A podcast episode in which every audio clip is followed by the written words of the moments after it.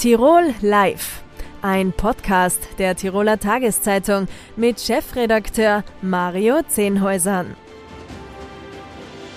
Von 1945 bis 2013 trug die Sozialdemokratische Partei in Tirol Regierungsverantwortung. Zuerst im Rahmen der sogenannten Proportsregierung, in der äh, jede Partei nach ihrer Stärke äh, Landesrätinnen und Landesräte stellt. Danach äh, als Juniorpartner in einer ÖVP geführten Koalitionsregierung. Seit 2013 ist die SPÖ in der Opposition. Jetzt, zwei Wochen vor der Landtagswahl am 25. September, hoffen viele auf eine Rückkehr in die Landesregierung. Bis Gott, meine Damen und Herren, hier ist wieder Tirol Live.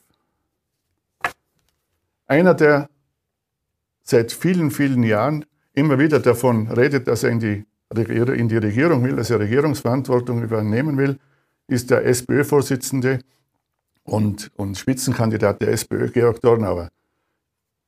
Darüber und über seine Pläne für Tirol möchte ich jetzt mit ihm sprechen. Grüß Gott, Herr Dornauer. Herzliches Grüß Gott, danke für die Einladung. Herr Dornauer, Sie betonen bei jeder Möglichkeit, äh, dass es nicht in der Verfassung steht, dass der Landeshauptmann von Tirol von der ÖVP gestellt wird. Trotzdem machen Sie keine Landeshauptmann-Ansage, wie zum Beispiel Ihr Kollege Markus Abwärtsger von der FPÖ. Warum? Ich glaube, es geht in erster Linie jetzt einmal darum, den Menschen ein politisches Angebot zu legen.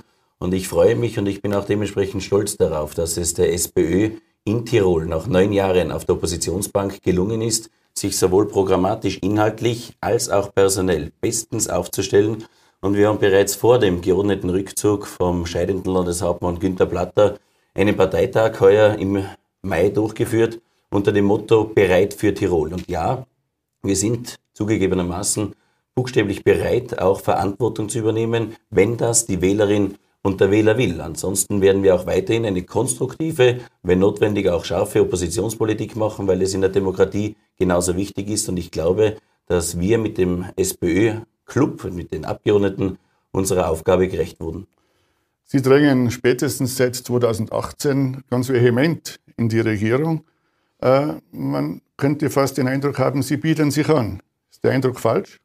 Das wird ab und zu vom politischen Mitbewerber behauptet. Das wird auch ab und an medial so kommentiert. Da stehe ich ehrlich gesagt drüber.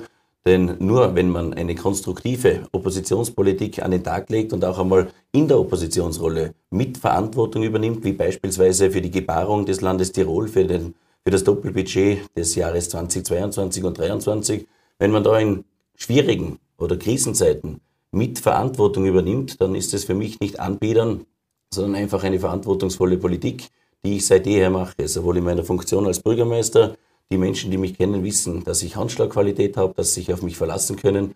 Und diese Politik habe ich auch immer als SPÖ-Chef im Tiroler Landtag an den Tag gelegt. Warum soll denn die ÖVP jetzt nach neun Jahren äh, mit, mit den Grünen als Koalitionspartner wieder zurück zur SPÖ wechseln? Ich glaube, man hat gesehen, dass nach neun Jahren Schwarz-Grün die tatsächlich brennenden Themen nicht wirklich gelöst wurden. Ob das im Bereich des Wohnens ist, ob das im Bereich der Pflege ist oder ob das im Bereich des Verkehrs ist.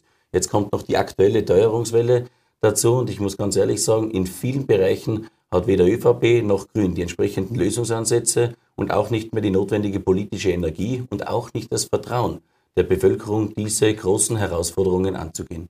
Hat, hat denn die SPÖ, haben Sie diese Lösungsansätze, die Sie von ÖVP und, und, S, und Grünen äh, vermissen? Ich habe es einleitend gesagt, wir haben tatsächlich ein Programm erarbeitet für die nächsten fünf bis zehn Jahre, wo wir glauben, dass wir in den wesentlichen Themen im Bereich des Wohnens, Pflege und Verkehr Lösungsansätze haben, wie beispielsweise in der Wohnpolitik darf nicht länger mit Grund und Boden spekuliert werden und wir müssen alles daran setzen, dass das nicht mehr passiert. Und ich als Bürgermeister und als Abgeordneter weiß, wie das geht, nämlich im Gemeinderat mit einer entsprechenden Vertragsraumordnung und Widmungspolitik, dass die Preise eben nicht auf 1000 Euro und mehr explodieren. Oder im Bereich der Pflege, wo wir ganz klar sagen, ich bin wirklich im Alten- und Pflegeheimverband als Bürgermeister tätig. Ich weiß, was es heißt, leerstehende Betten. Ich weiß, was es heißt, fehlendes Personal zu haben äh, oder nicht zu haben vielmehr. Und ich weiß, was es heißt, wenn ein verzweifelter Sohn, eine Tochter bei mir anruft und sagt, bitte schau mal um einen Heimplatz für meinen Vater, für meine Mutter.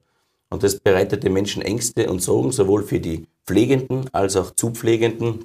Und wenn wir eine Ausbildungsoffensive machen, wo wir ab dem ersten Tag ein Gehalt zahlen, analog wie bei der Polizei, wenn wir eine 35-Stunden-Woche darauf aufbauend dann einführen, eine Verbesserung am Arbeitsplatz und wenn wir den äh, Anspruch berechtigen oder schaffen, dass man ab dem 60. Lebensjahr dann auch ohne Abschläge in Pension gehen kann. Ich glaube, das ist eine Attraktivierung im Pflegebereich. Gerade letzteres, äh, wie soll das Ganze finanziert werden? Ich glaube, dass sich das die Gesellschaft leisten kann und leisten wird. Wir sind der festen Überzeugung, dass es auch eine vernünftige Verteilungspolitik braucht, aber fest steht, dass wenn wir äh, die Pflege menschenwürdig erhalten wollen, wenn wir weiterhin wollen, dass Menschen von Menschen gepflegt werden und nicht von Maschinen, dann müssen wir jetzt investieren, das notwendige Geld in die Hand nehmen. Die Sozialdemokratie steht jedenfalls dafür ein. Sie haben mehrfach äh, angekündigt, dass Sie eine Zweierkoalition anstreben, dass Sie nichts von einer Dreierkoalition halten. Äh, das wird sich aber möglicherweise nicht ausgehen. Das entscheidet die Wählerinnen und der Wähler und ich werde bis zum 24. September um 24 Uhr dafür kämpfen, dass wir als Sozialdemokratie einen klaren Auftrag erhalten, tatsächlich ernstzunehmende Sondierungs- und Regierungsgespräche möglicherweise zu führen. Man wird sehen. Und ich bleibe bei meiner Aussage, die ich von vor sechs Wochen getroffen habe. Ich bin der festen Überzeugung, dass die großen Herausforderungen, vor der das Land oder vor denen das Land jetzt steht, eine vernünftige Zweierkoalition besser handeln würde als Minimalkompromisse, die natürlich aus einer Dreierkoalition zustande kommen würden. Äh, sollte sich rein rechnerisch eine, eine Koalition gegen die ÖVP ausgehen äh, und Ihnen dann möglicherweise auch der Landeshauptmann Sessel winken. Würden Sie dann von Ihrer bisherigen Meinung abgehen? Herr Zehnhäuser, ich kenne so wie Sie jetzt eine Vielzahl von Umfragen oder Anumfragen, die in den letzten Wochen und Monaten äh, veröffentlicht wurden. Ich sehe die immer mit einer gesunden Distanz auch. Es geht aus keiner Umfrage bislang hervor, dass die ÖVP nicht auf Platz 1 landet. Und es ist schon demokratiepolitisch Usance, dass die stimmenstärkste Partei auch den ersten Regierungsbildungsauftrag vom Wähler, von der Wählerin erhalten hat. Diese Usance möchte ich beibehalten. Und noch einmal, diesen Mobilisierungseffekt, den gönne ich der ÖVP nicht, dass wir jetzt in die Falle tappen und sagen, wir möchten fernab der ÖVP koalitionäre Spielchen betreiben. Noch einmal, es gilt, da, es gilt jetzt, die großen Herausforderungen zu stemmen. Wir bieten eine solide Politik an mit den entsprechenden Personen. Das möchte ich auch dazu sagen. Wir haben eine ganz qualitätsvolle Liste vom ÖGB-Chef über die Lienstener Bürgermeisterin bis hin zum neuen Zammerbürgermeister Benedikt Lensch.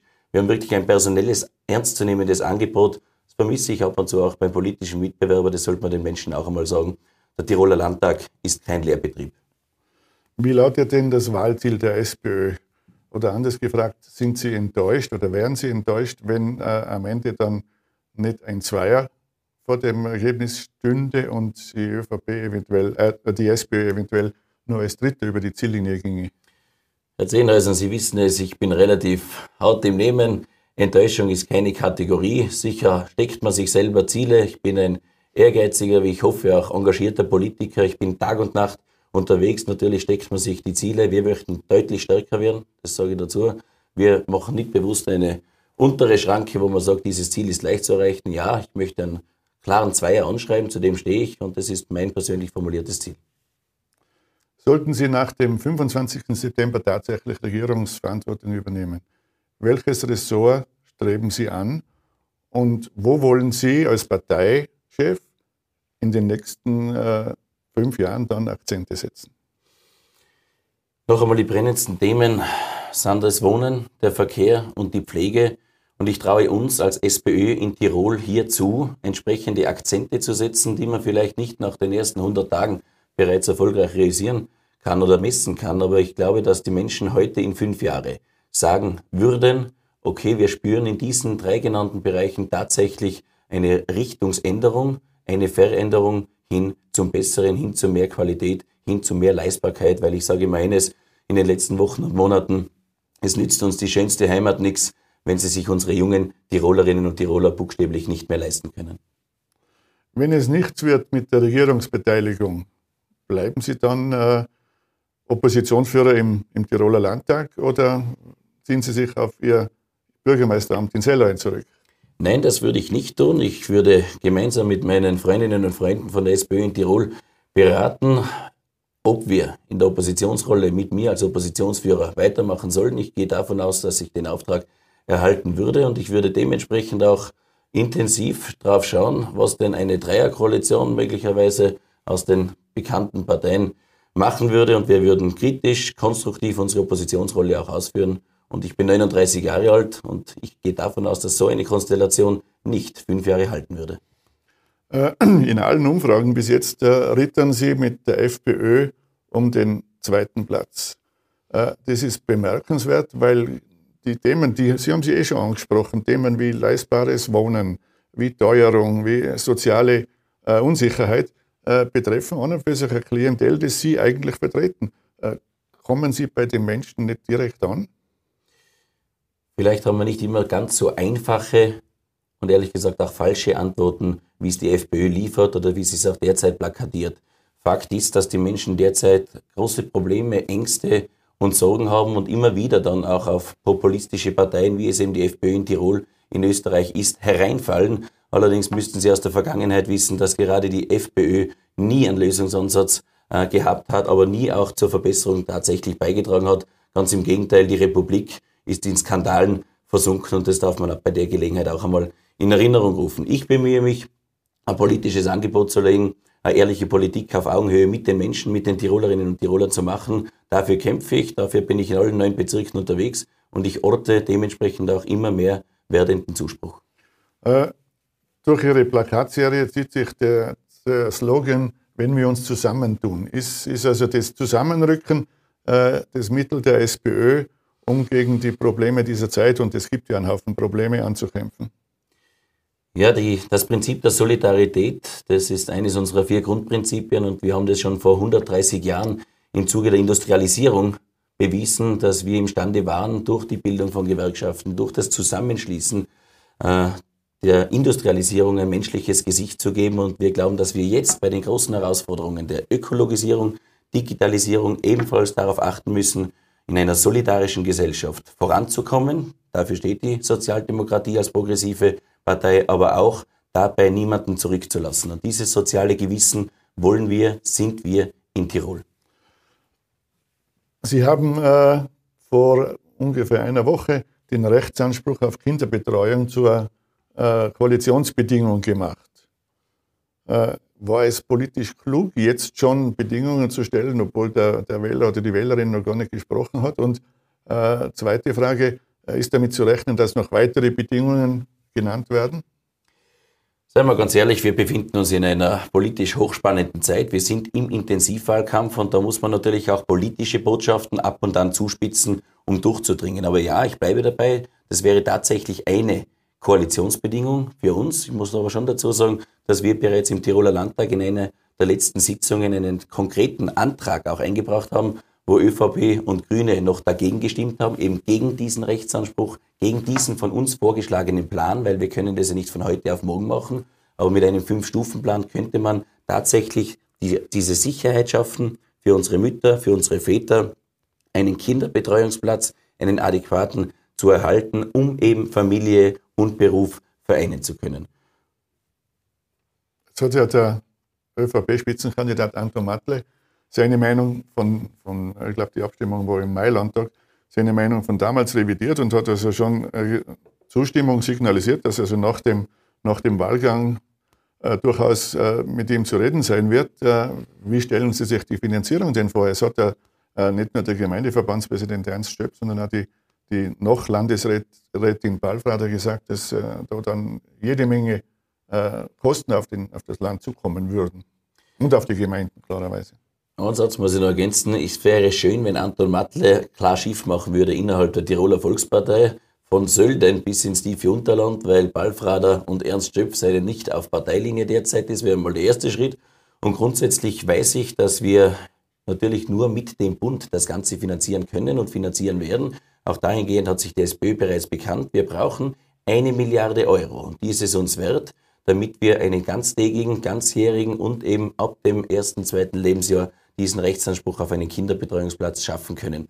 Und für dieses politische Ziel arbeiten wir im Land und im Bund.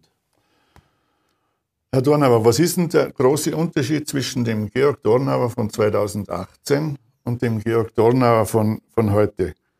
Äh, sind Sie politisch reifer geworden? Äh, es gab ja damals, Sie erinnern sich sicher, eine Zeit, wo Sie äh, in der Öffentlichkeit durchaus als Fettnäpfchenkönig äh, tituliert wurden. Haben Sie einen neuen Personal Coach? Personal Coach habe ich keinen und all jene, die mich kennen, wissen, dass der Georg Donau im Jahr 2018 dieselbe Handschlagqualität und dieselbe Verlässlichkeit gegenüber den Bürgerinnen und Bürgern an den Tag gelegt hat, wie ich das heute tue. Zugegebenermaßen, ich habe am Beginn, wo ich die Funktion als Parteichef übernommen habe, den ein oder anderen Fehler tatsächlich gemacht. Die ein oder andere Sache wurde auch medial hochgespielt, zu dem stehe ich. Ich habe mich dafür entschuldigt, aber ja, man wird auch gelassener und ruhiger, wenn man so will, und überlegter und das schadet in der Kommunikation nicht. Und es wird mir mittlerweile eine gewisse auffällige Unauffälligkeit attestiert, das freut mich ehrlich gesagt und ich will eine solide, verlässliche Politik für die Menschen ab dem 25. September dann wieder weitermachen. Letzte Frage. Äh, Sie sind, obwohl erst 39 Jahre alt, schon fixer Bestandteil in der Tiroler Politik. Seit 2016 Bürgermeister von Sellrhein, seit 2018 äh, Mitglied des Tiroler Landtags, seit äh, ebenfalls 2018 SPÖ-Obmann. was halten Sie denn von der immer wieder aufkommenden Diskussion, die, die Amtszeit von Politikern zu beschränken? Gar nichts. Ich kann Ihnen auch sagen, warum. Erstens bin ich der festen Überzeugung, dass es nicht abträglich ist für den Parlamentarismus, sowohl im Tiroler Landtag als auch im Nationalrat, wenn Abgeordnete ihre Tätigkeit für mehrere Legislaturperioden ausüben. Zum anderen glaube ich, dass sich vieles auch von selber regelt, weil eines möchte ich schon dazu sagen. Wenn man halt zwei Legislaturperioden, Perioden beispielsweise, so wie ich, als Bürgermeister und als Abgeordneter die Tätigkeit ausüben darf, dann ist es überaus anstrengend und ich glaube, dass es äh, einem Hochleistungssport teilweise gleichkommt und die Menschen nur mehr Zeit lang diese Politik ausüben können. Und deswegen halte ich nichts davon. Der Wähler und die Wählerinnen sind mündig genug zu wissen, welche Kandidaten sie langfristig wählen. Da braucht es keine Regulierung. Herr Donner, vielen Dank für das Gespräch. Vielen herzlichen Dank, alles Gute.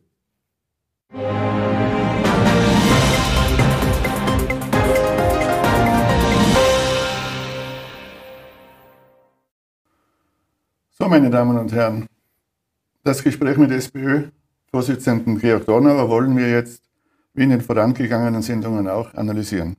Im Studio Platz genommen haben dazu die Innsbrucker Politikwissenschaftlerin Lore Hayek und CD-Politikredakteur Manfred Wittachauer. Hallo. Hallo. Frau Hayek, wie ist denn der Gesamteindruck äh, nach dem Gespräch jetzt von Georg Donauer? Ja, Georg Donauer hat sich in dem Gespräch so präsentiert, wie man ihn eigentlich kennt. Zielstrebig, eloquent und, wie er es selber auch angesprochen hat, in dieser neuen, seriöseren Version von sich selbst, die er seit ein paar, seit ein paar Jahren verkörpert. Wie, wie schätzen Sie das ein? Wie, wie, was heißt diese neue Position, die er verkörpert?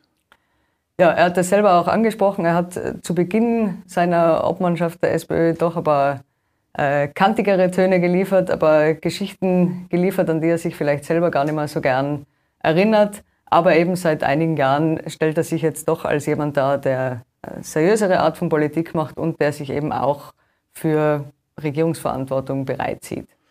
Ist er Ihrer Meinung nach regierungsfähig jetzt? Ist er, äh, er wurde ja mal tituliert als Fettnäpfchenkönig. Hat er dieses Image abgelegt?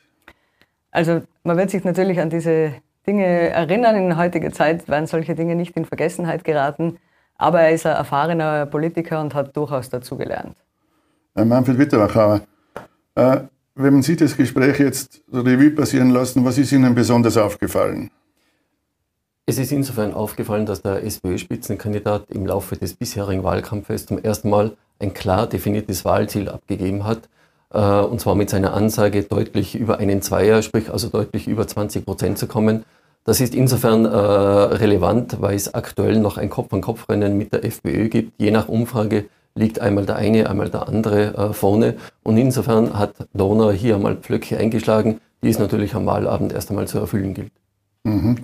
Was, was glauben Sie denn? Die, die äh, Umfragen sind ja, es gibt also etliche Umfragen, die die SPÖ noch klar unter 20 Prozent äh, sehen. Es gibt aber auch welche, die sie über, über 20 Prozent sehen. Äh, wo geht die Reise hin? Wo geht die Reise auch mit der, Öf mit der ÖVP hin? Das ist insofern äh, noch schwer zu beurteilen, kommt vor allem in den letzten Wochen auch auf den Mobilisierungseffekt an, den die einzelnen Parteien noch im Wahlkampf äh, zustande bringen. Hier ist nicht nur die ÖVP, insbesondere die ÖVP, aber auch die SPÖ gefordert. Denn wie gesagt, äh, sie rittert derzeit um den Platz zwei und ohne Platz zwei wird Herr Donauer auch nicht oder schlecht den Anspruch stellen können, in eine Regierungskoalition einzutreten. Apropos Koalition, Frau Hayek, äh, der Georg Dornauer hat klipp und klar erklärt, was er will, oder haben Sie das anders gesehen? Ja, Georg Dornauer hat ja schon mehrfach erklärt, dass sein Ziel eine Zweierkoalition ist. Jetzt sehen wir aber durchaus in den Umfragen der letzten Wochen, dass sich eine Zweierkoalition relativ unwahrscheinlich ist. Also die Umfragen zeigen, dass es überhaupt eine unübersichtliche Gemengelage geben wird nach der Wahl. Äh, Zweierkoalition ist unwahrscheinlich oder nur mit einer sehr kleinen Mehrheit, was in der Regierungsbildung in Tirol sehr unüblich wäre. Trotzdem hat er, hat er also äh, diesmal klipp und klar gesagt, dass äh, er davon ausgeht, dass die ÖVP auch nach dieser Wahl als stimmenstärkste Partei einmal anfangen wird, Regierung zu bilden. Das ist etwas, was wir heute tatsächlich neu gehört haben. Diese, äh, dass er quasi der ÖVP den, den Landeshauptmannsessel serviert, egal wie das, die Wahl sonst ausgeht.